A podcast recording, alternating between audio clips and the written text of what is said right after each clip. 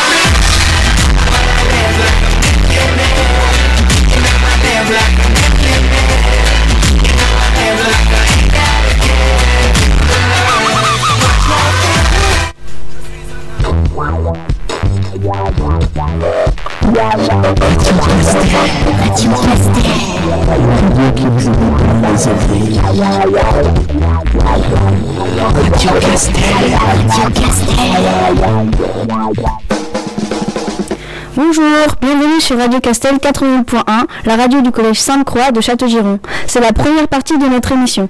Elle sera dirigée par Ambre, Amandine et moi, Maëlys. Nous vous souhaitons une bonne écoute en notre compagnie.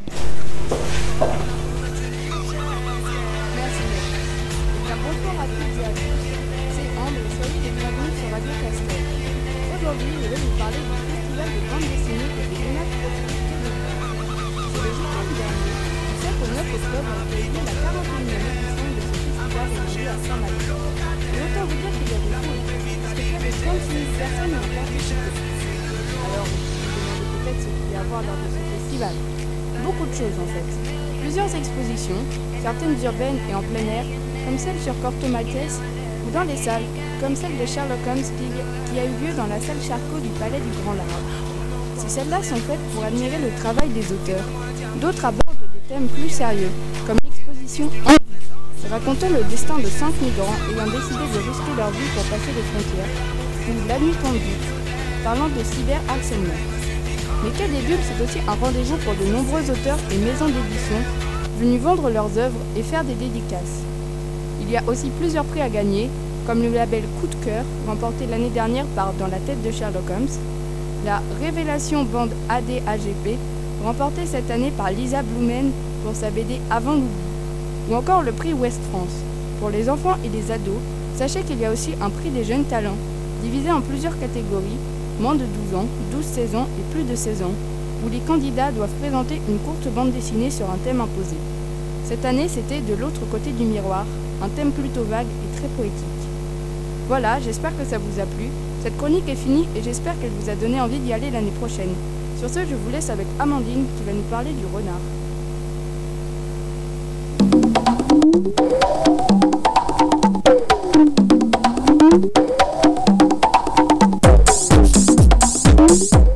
Alors les amis, vous aimez les animaux? Écoutez la pousse Ou alors la chèvre. Ou le dinosaure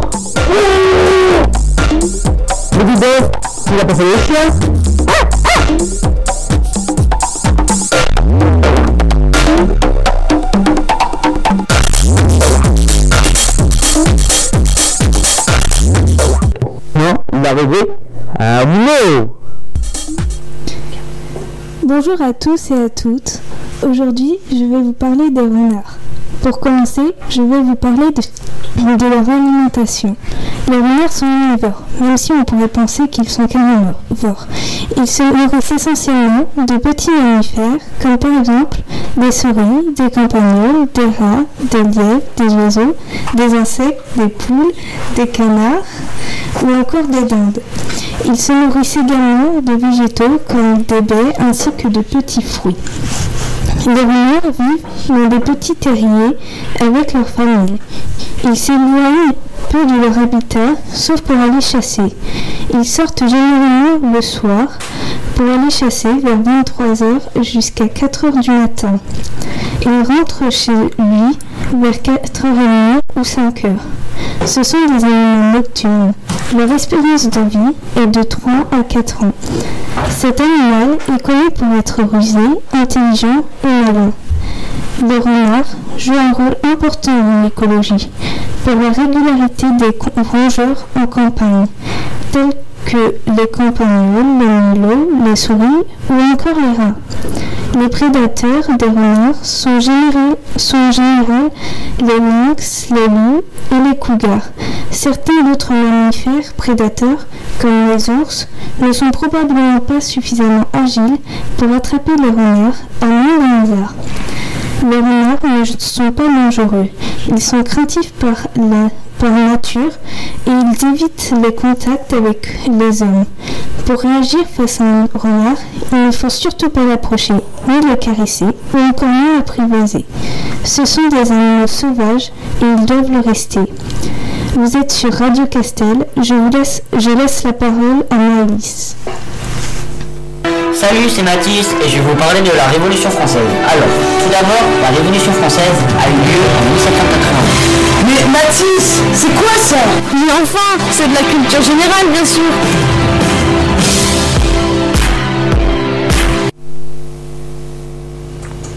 Bonjour à tous et à toutes, je suis Maëlys, vous êtes bien sur Radio Castel 88.1, la radio du collège Sainte-Croix de Châteaugiron. Connaissez-vous la signification du mot allô lorsque l'on répond au téléphone?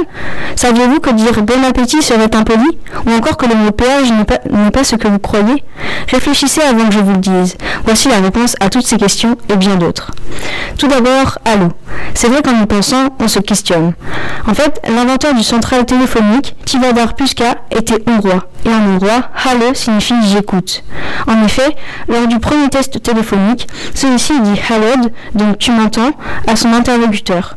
Il a répondu Hallon, soit j'entends, et a ajouté le fameux, le fameux donc j'écoute. On l'a donc francisé en Allo. Vrai ou faux, le mot péage n'a rien à voir avec le verbe payer. C'est vrai, car ce mot vient du latin médiéval pedaticum, qui est le droit séminal de mettre le pied. Rien à voir en effet avec le péage sur une autoroute. Est-ce vrai que l'on ne sait toujours pas d'où vient l'expression OK Eh bien oui, on hésite entre plusieurs hypothèses. Le chef d'entreprise Otto Kaiser aurait mis ses initiales OK sur chaque colis après vérification et avant expédition. OK était peut-être une abréviation utilisée par les marins britanniques pour All Killed, donc zéro mort, qui serait alors devenu le fameux OK. Olakala signifie tout va bien en grec moderne. Peut-être que ça vient de ça. Il y en a d'autres, mais je ne vais pas tous toutes vous les citer. Maintenant, je vais vous parler de bon appétit. Vous vous dites sans doute que c'est normal et même poli de dire cela. En fait, c'est tout l'inverse. Bon appétit signifie en réalité qu'il faudrait faire preuve de courage pour manger ce que l'on a dans son assiette. Un peu impoli, non? Pour finir, je voulais absolument vous parler d'une autre expression. Il en fait exprès. J'espère que vous ne dites pas. Cela n'existe absolument pas. C'est une invention de certaines régions ou départements. La vraie expression est il l'a fait exprès. Vous y, ferez attention la prochaine fois. Cette chronique touche à sa fin. J'espère que vous avez aimé en apprendre plus sur ces expressions. Rendez-vous dans 4 semaines sur Radio Castel 80.1 pour un autre épisode. Je vous laisse avec tout le vide.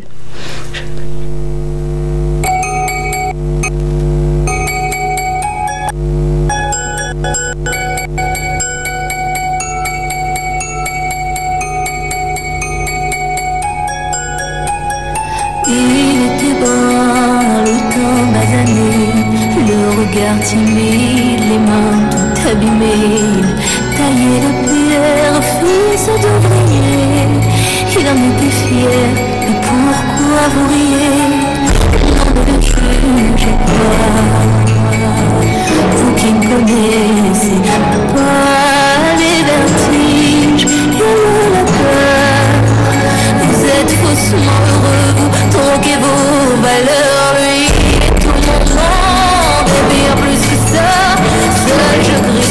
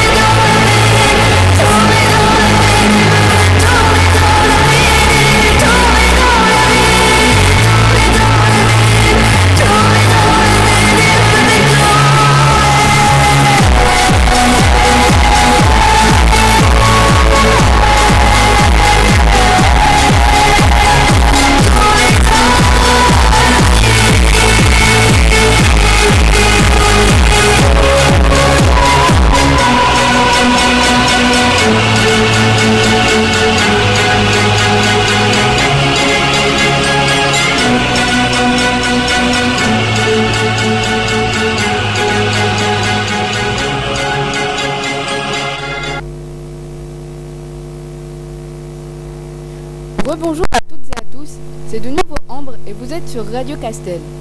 Alors cette fois, je vais vous présenter une chronique régulière sur la place de l'animation française au travers. Aujourd'hui, Les pays les plus connus et développés dans le secteur de l'animation sont les États-Unis, le Canada et le Japon, surtout grâce aux cartoons et aux animés.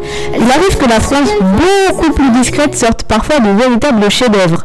Arkham, Wakfu, Code Il était une fois la vie, je compte bien vous en parler la prochaine fois. Mais aujourd'hui, je vais commencer avec... Est-ce que vous connaissez ce générique?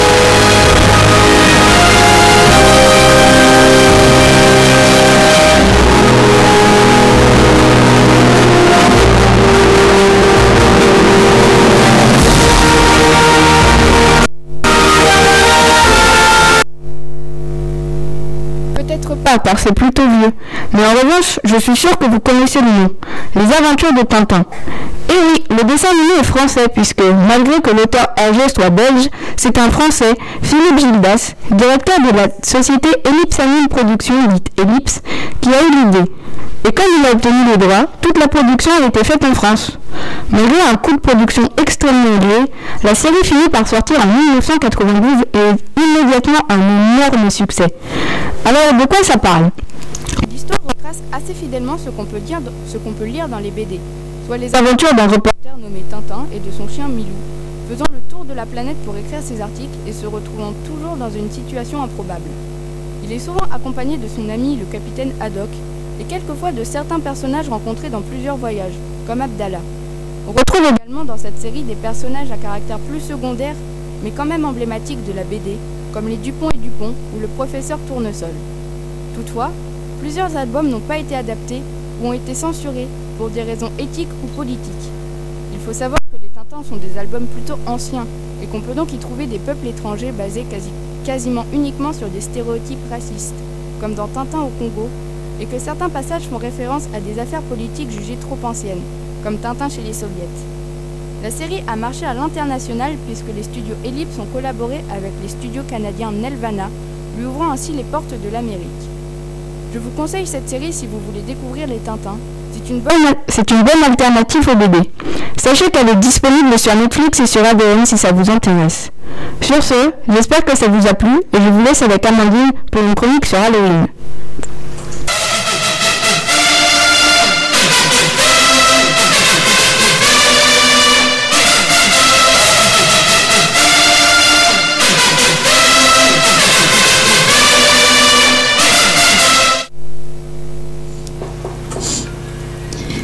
Bonjour, c'est de nouveau Amandine. Je vais vous parler d'Halloween, qui se déroulera le 31 octobre, dans deux semaines. Pour commencer, l'origine d'Halloween. Halloween est au départ une fête celtique d'origine irlandaise. Elle a été créée par les Celtes il y a plus de 2000 ans. Le nouvel an celtique, il y a environ 300 000 3 000 ans, le calendrier celte ne se terminait pas le 31 décembre, mais le 31 octobre. Et cette dernière nuit de l'année était la nuit du dieu de la mort. En France, la fête d'Halloween n'apparaît qu'à la fin des années 1990. Mais parvient pas à s'implanter parce qu'elle est jugée trop commerciale par ses détraqueurs. Halloween est fêté le 31 octobre. On raconte que lors d'octobre, les fantômes venaient hanter les vivants pour éloigner les Celtes. Euh, Les Celtes avaient pris l'habitude de se vêtir de costumes effrayants et de se réunir pour faire la fête le soir du 31 octobre. On raconte également la légende de Jack O'Lantern. Jack O'Lantern était un homme mauvais et égocentrique qui aurait donné plusieurs fois le diable qui était venu réclamer son âme à sa mort. Ni le paradis ni l'enfer ne voulaient de lui et il fut condamné à errer sans but avec une lanterne. Halloween vient de l'ancien anglais Hallow Evening, qui signifie la veille de tous les saints. Car le 31 octobre, c'est la veille de la Toussaint, une fête chrétienne dans laquelle on célèbre les saints, suivie d'une d'une journée de prière pour les morts, le 2 novembre. On représente Halloween grâce aux couleurs orange et noir. La fête celtique mettait à l'honneur le dieu de la mort, associé au noir, mais les Romains fêtaient également la déesse Pomona, pourvoyeuse du, de fruits et d'arbres à laquelle on associe la couleur orangée. Vous êtes sur Radio Castel je vous laisse en compagnie de Maëlys.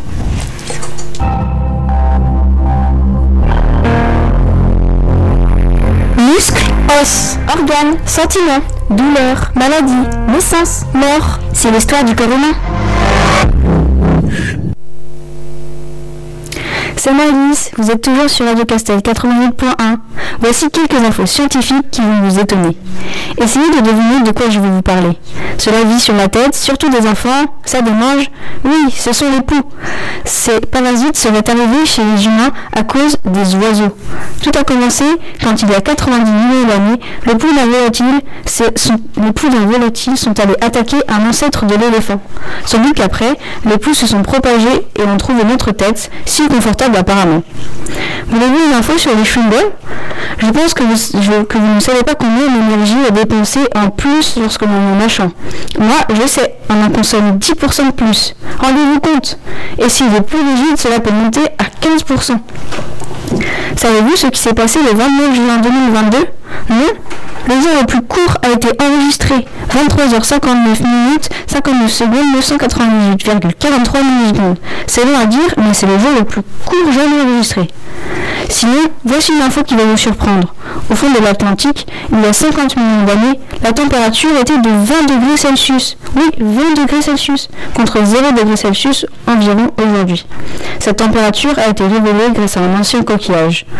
Savez-vous que hum- que les animaux comme les humains rêvent On a vu par exemple un poulpe faire un cauchemar. Ses ventoux se contractaient, sa peau s'assombrissait. Plus étrange encore, ses yeux bougeaient dans tous les sens.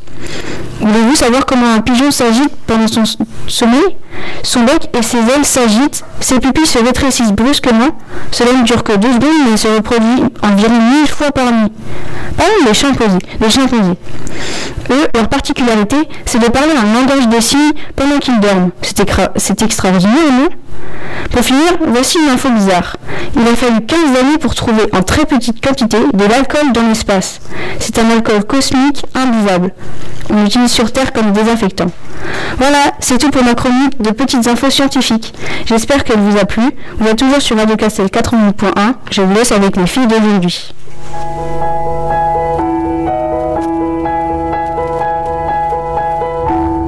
Elles sont énervantes, les filles d'aujourd'hui. Et malheureusement, j'en fais partie. Elles sont trop hésitantes, les filles d'aujourd'hui. Elles savent pas ce qu'elles veulent, elles savent pas dire oui. Les gens de mon temps s'enlacent Et de ce temps les gens se lassent Soudainement tout s'efface Au moment de la préface me.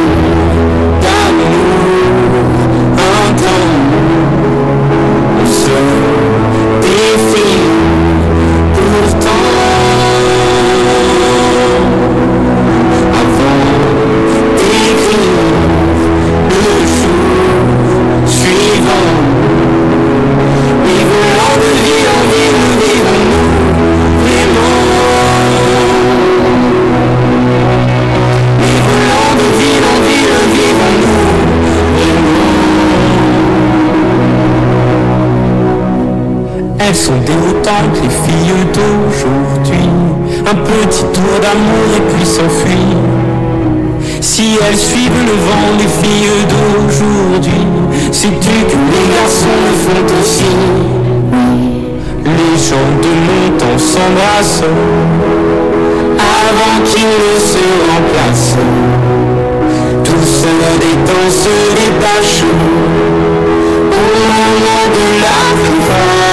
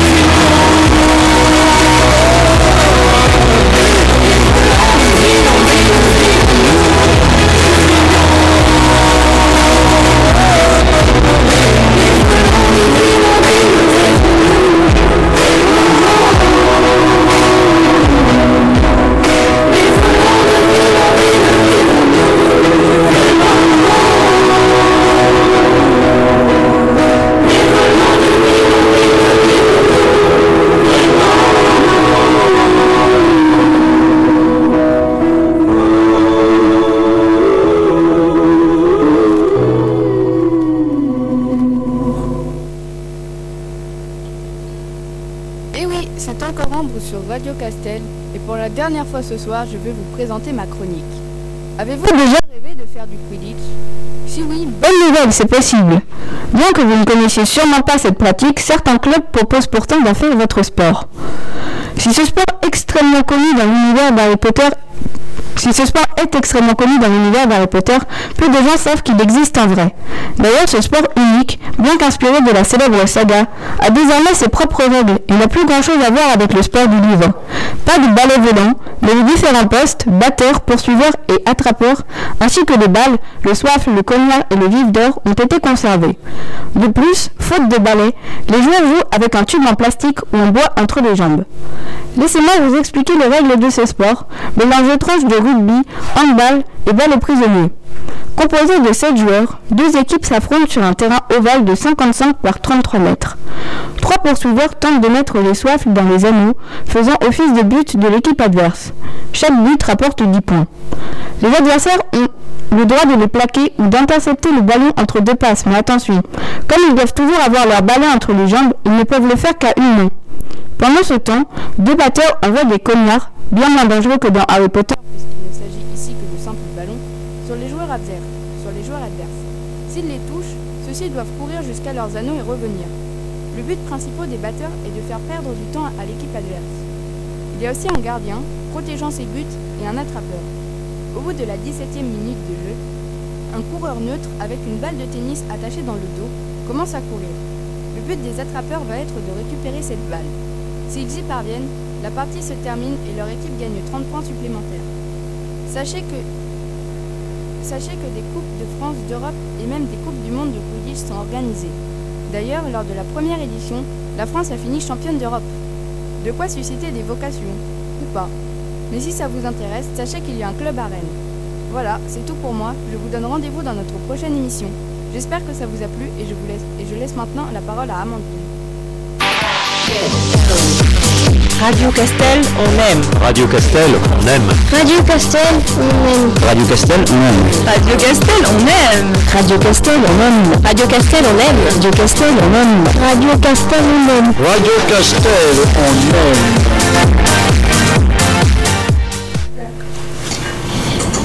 C'est pour la dernière fois. Je vais maintenant vous parler des rumeurs. Une rumeur est une nouvelle ou une information qui se répand dans le public, dont l'origine est inconnue ou incertaine, et dont la vérité est douteuse. Une rumeur peut aussi être connue sous, forme, sous le nom de fake news ou encore de légende urbaine. Les rumeurs existent depuis l'Antiquité et le Moyen Âge. À l'époque, le bouche à oreille était l'un des seuls moyens de s'informer, et de nombreuses rumeurs circu- circulaient ainsi sans qu'on les repère. Aujourd'hui, les rumeurs sont aussi diffusées par Internet et les réseaux sociaux. Il faut s'en méfier car les rumeurs sont d'origine inconnue et le plus souvent elles sont fausses. Elles contiennent beaucoup d'informations transformées ou exagérées, à force d'avoir été mal, comprises.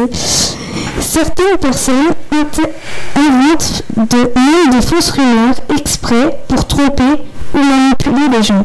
Le problème est qu'on a envie de les croire, car elles ressemblent à de vraies informations. Cela peut être dangereux, surtout quand elles donnent de la peur et de la haine. Elles nous conduisent jusqu'à la violence bien réelle.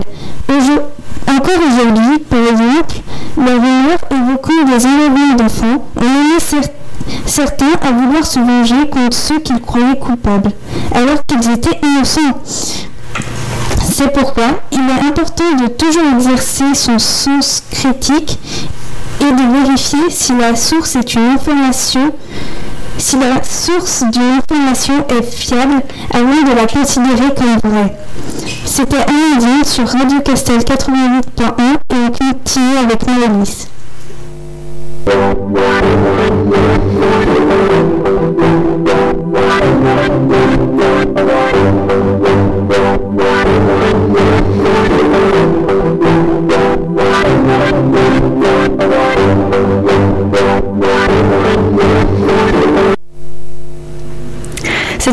Maëlys et vous êtes toujours sur Radio Castel 81.1, la radio du Collège Sainte-Croix.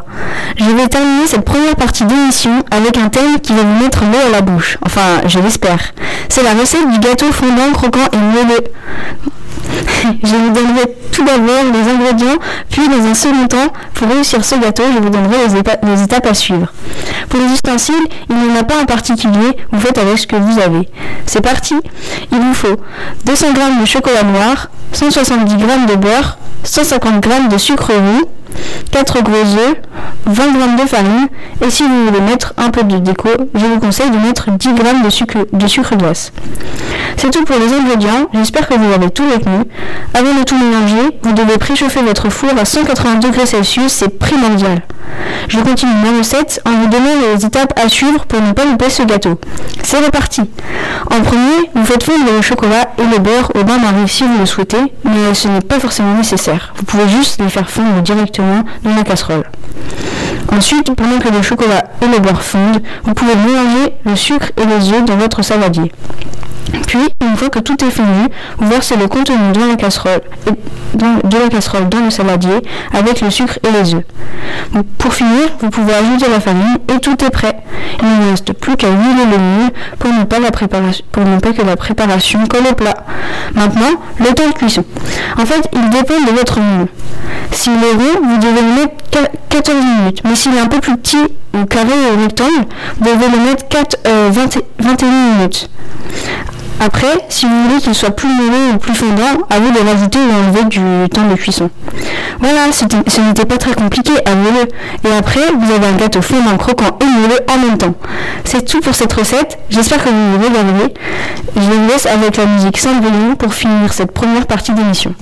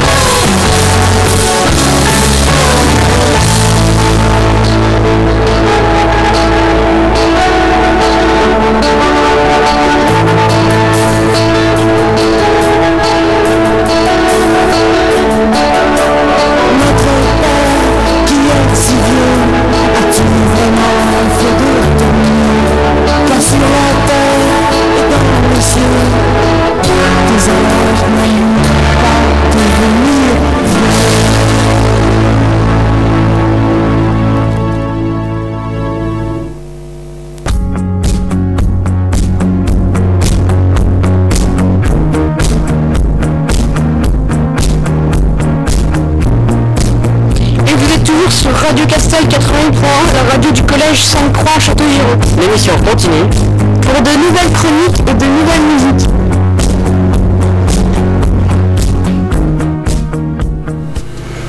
Bonjour à toutes et à tous, on se retrouve pour la deuxième partie de l'émission avec Alice, donc euh, moi-même, et Alexandra. Attachez vos ceintures et c'est parti Bonjour à tous. Durant les deux prochaines minutes, nous allons parler d'une série que vous connaissez tous, un des mangas les plus connus au monde, Dragon Ball. Pour commencer, nous allons parler de son origine. Dragon Ball est un manga d'Akira Toriyama, librement inspiré de Sun Yun Wukong, personnage d'un roman chinois de la fin du XVIe siècle. Il est prépublié dans le magazine Weekly Shonen Jump de 1984 à 1995 et est dédié par Shueisha en 42 volumes, reliés de 1985 à 1995. Il est vendu à plus de 230 millions d'exemplaires dans le monde. C'est aussi trois séries animées, Dragon Ball, Dragon Ball Z et Dragon Ball GT, diffusées et rediffusées de manière quasi ininterrompue depuis 1986. Maintenant que vous connaissez l'origine du manga, nous allons parler de son créateur, Akira Toriyama. Akira Toriyama est un auteur de manga et caractère designer japonais né le 5 avril 1955 à Nagoya, dans la préfecture d'Aichi. Son œuvre la plus célèbre, Dragon Ball, connaît un très grand succès mondial. En 2007, les Japonais le classent troisième meilleur manga de tous les temps. Pour ceux qui ne le connaissent pas, pour ceux qui ne connaissent pas ce manga, je vais vous parler de son histoire. Dragon Ball raconte le parcours de Son Goku depuis l'enfance jusqu'à l'âge adulte. Accompagné de nombreux personnages, il recherche à plusieurs reprises les 7 Dragon Ball. Si il s'agit de boules de cristal magiques qui permettent, si elles sont réunies, de faire apparaître le dragon Shenron, capable d'exaucer le souhait que quiconque prononce face à lui, grâce à une formule spécifique. Tout au long de sa vie, Goku est amené à combattre des adversaires de plus en plus forts, dont certains deviennent des ennemis. Alors, vous vous demandez seulement qui est le personnage le plus puissant de Dragon Ball? Eh bien, c'est le même pas Son Goku, le personnage principal, mais sans aucun doute Zeno, le roi de tous. Malgré son apparence enfantine, il dirige le monde entier et peut détruire des millions de vies en un seul claquement de doigts. J'espère que cela vous a donné envie de lire ce manga. Merci de m'avoir écouté. Enfin, vous n'êtes pas encore au courant? Alors écoutez bien. Voici les livres du mois.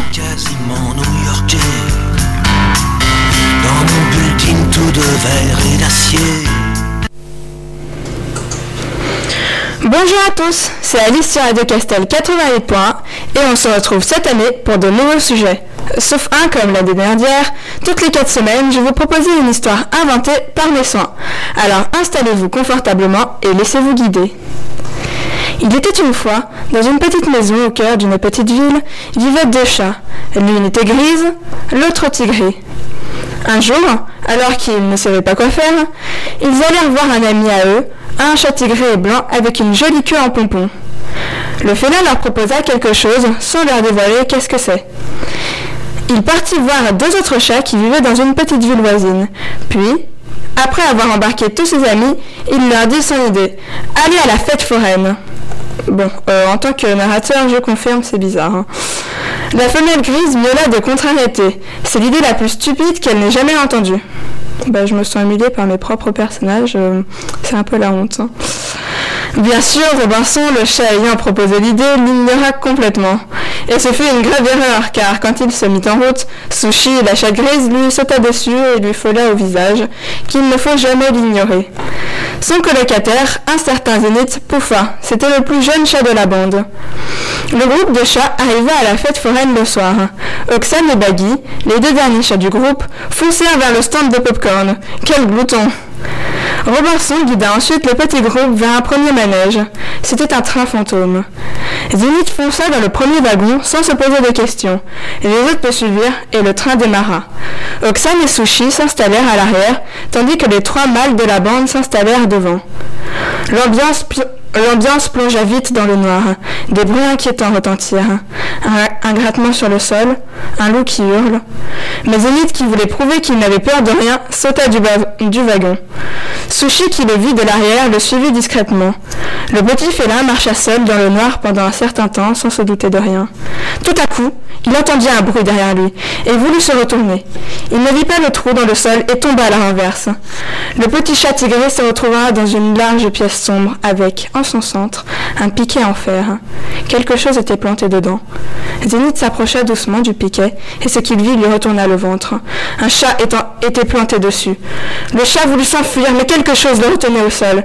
Il poussa alors un miaulement terrifié et se plaqua au sol, les pattes sur les yeux. Un rire retentit alors et un bruit métallique se fit entendre. Zénith entr'ouvrit les yeux et fut bouche bée en voyant le chat empalé debout devant lui. C'était une femelle toute grise. Bon, vous croyez vraiment que j'aurais fait du mal à un chat, même dans une histoire. Hein. Zénith grogna de surprise en reconnaissant Sushi, sa colocataire de maison. Le jeune chat tigré fut étonné en entendant l'histoire de Sushi. Il s'avère qu'elle l'avait suivi pour faire une petite farce amicale et lui enlever le sourire trop confiant qu'il avait. Le sang était en réalité du ketchup. Je sais, le classique du ketchup. Les deux chats retournèrent auprès des autres et la soirée se passa sans encombre. J'espère que l'histoire vous aura plu. Un petit mot pour la fin pour préciser que les personnages de l'histoire sont des chats qui existent vraiment. Merci de votre écoute et maintenant je vous laisse avec une petite pause musicale. A tout à l'heure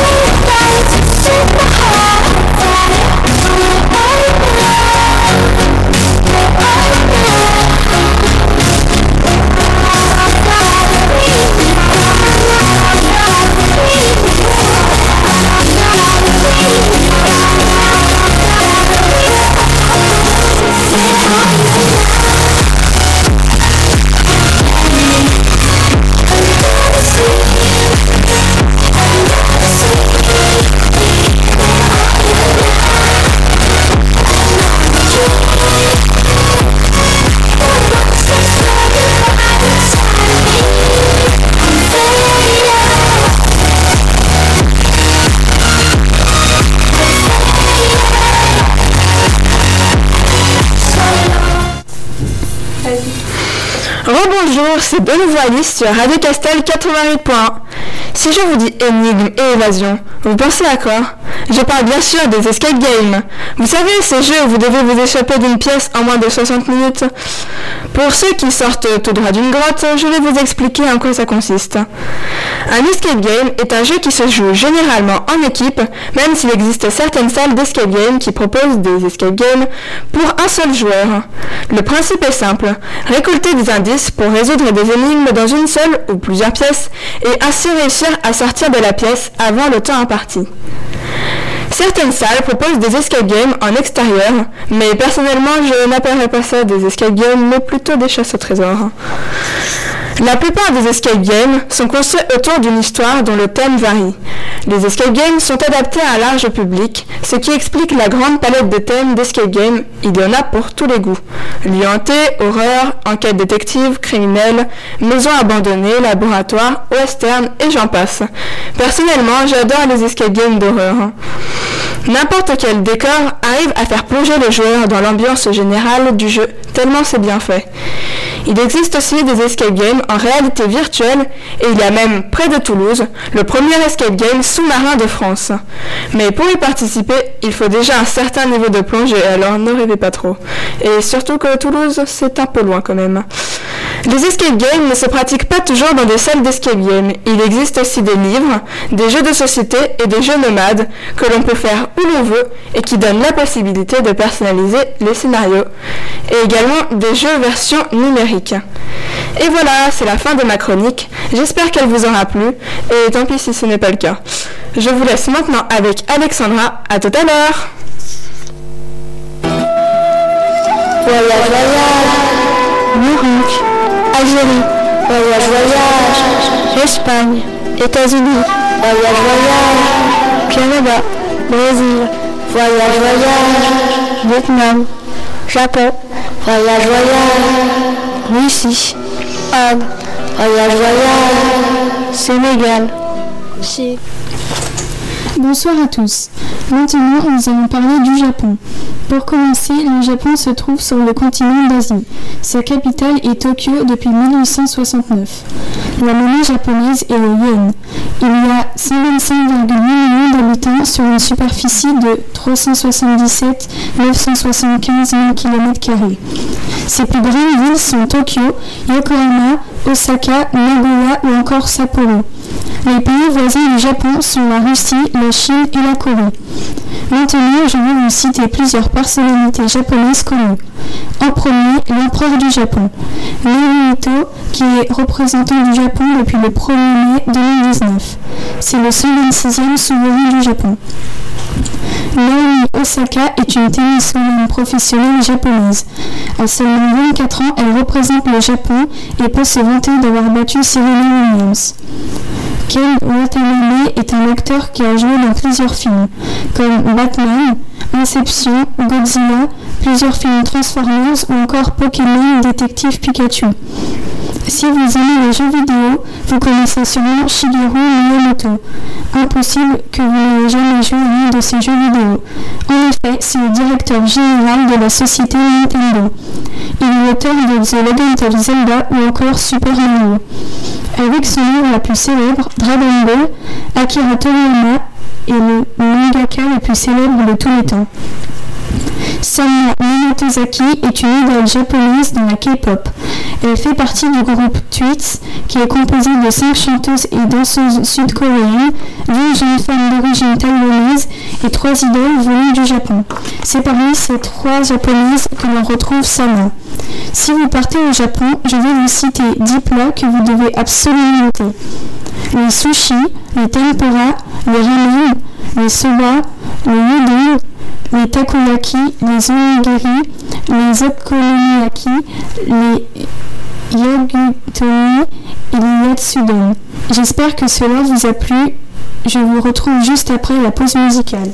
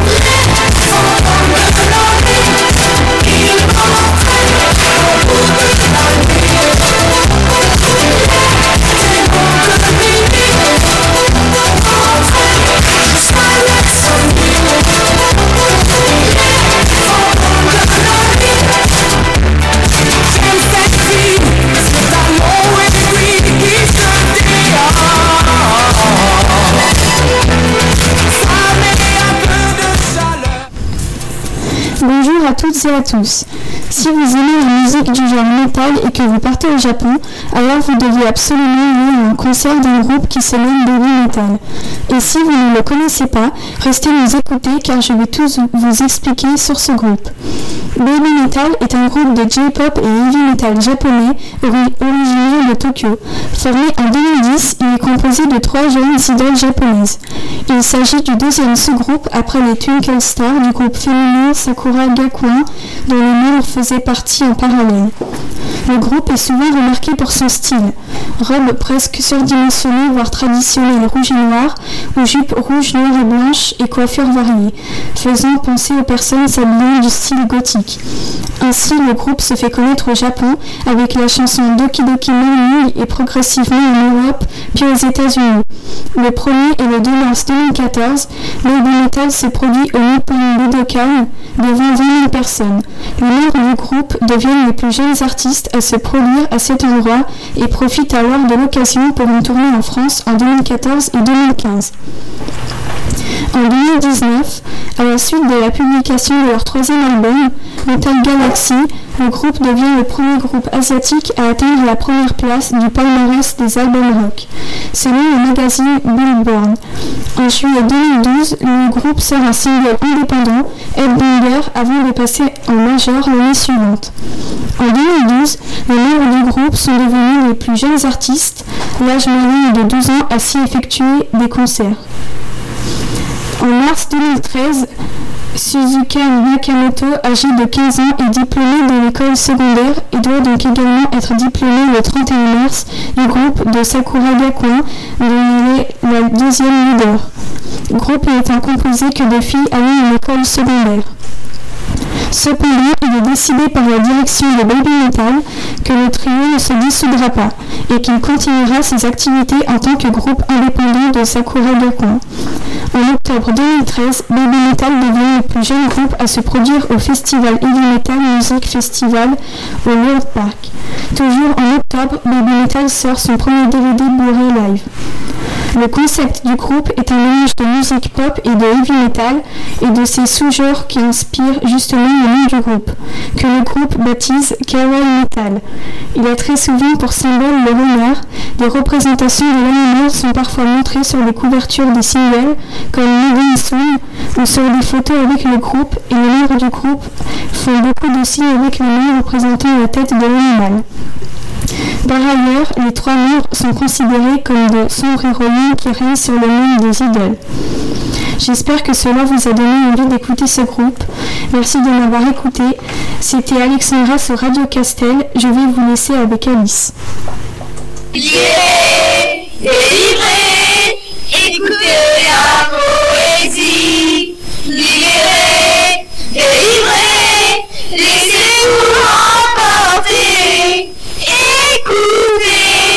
Radio Castel tous les lundis soirs à partir de 17h. Bonjour à tous et à toutes, c'est encore Alice sur Radio Castel 88.1. Ayant moi-même une amie sourde et une tante sourde, je me permets de parler de la surdité. Ouvrez grand les oreilles, c'est parti La surdité est un état pathologique lié à l'audition qui est caractérisé par le fait que nous ne percevons presque ou plus du tout les sons qui nous entourent. Pour pouvoir retrouver l'audition, on peut se faire implanter un appareillage externe ou interne. Lorsqu'on a vécu une bonne partie de sa vie sans implant, il est cependant difficile de se faire opérer car cela peut donner des maux de tête. La langue des signes est le moyen le plus est le moyen pour les sourds sans implant de communiquer. Les signes varient selon le pays, tout comme la langue du pays en elle-même. Il existe différents types de surdité, allant de la surdité légère, avec une perte comprise entre 20 et 40 décibels, jusqu'à la surdité totale, ou cophose, avec une perte de 120 décibels au total. Pour ceux qui ne le savent pas, les décibels indiquent le niveau de bruit. Euh, je précise que la définition est très incomplète. La surdité peut apparaître à la naissance, mais aussi à l'âge adulte. Elle peut provenir d'un problème génétique ou encore apparaître lorsqu'un enfant ou un adulte est exposé à un son qui peut détruire les cils qui se trouvent à l'intérieur de la cochlée. Certains, certains métiers sont exposés à ce genre de risque, à et des mesures sont alors mises à exécution, comme le port d'un casque anti-bruit, pour réduire les probabilités de devenir malentendant ou sourd. Parfois, la surdité provient d'un traumatisme sonore. Elle peut aussi survenir petit à petit que l'on vieillit. Cela arrive très couramment, très couramment même. Les sourds utilisent peut-être la langue des signes entre eux ou avec les personnes qui la pratiquent également, mais lorsqu'ils doivent comprendre ce qu'une personne qui ne parle pas la langue des signes est en train de dire, ils lisent sur les lèvres. Bon, n'allez pas croire que c'est simple et qu'ils le font d'un claquement de doigts. Au d'un claquement de doigts. Au contraire, ils doivent apprendre progressivement à lire sur les lèvres des autres. C'est pour ça que lorsqu'on veut communiquer quelque chose à un sourd, sans un plan, il faut bien articuler et parler doucement. Voilà, c'est tout pour moi. Merci de m'avoir écouté. Je vous souhaite une bonne soirée et n'oubliez pas Radio Castel, c'est tous les lundis à partir de 17h.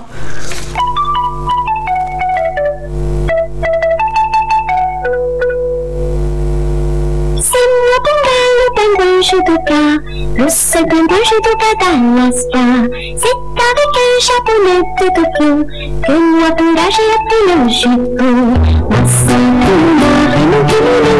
Quand je suis né, je savais sous le peau. Mais chez Kuma, camp japonais, les prises de judo et nos secrets. C'est moi, Panda, le pingouin judoka. Le seul pingouin judoka d'Alaska. C'est avec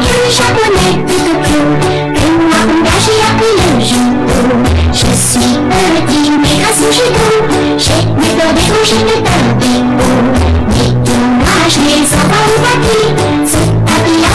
grâce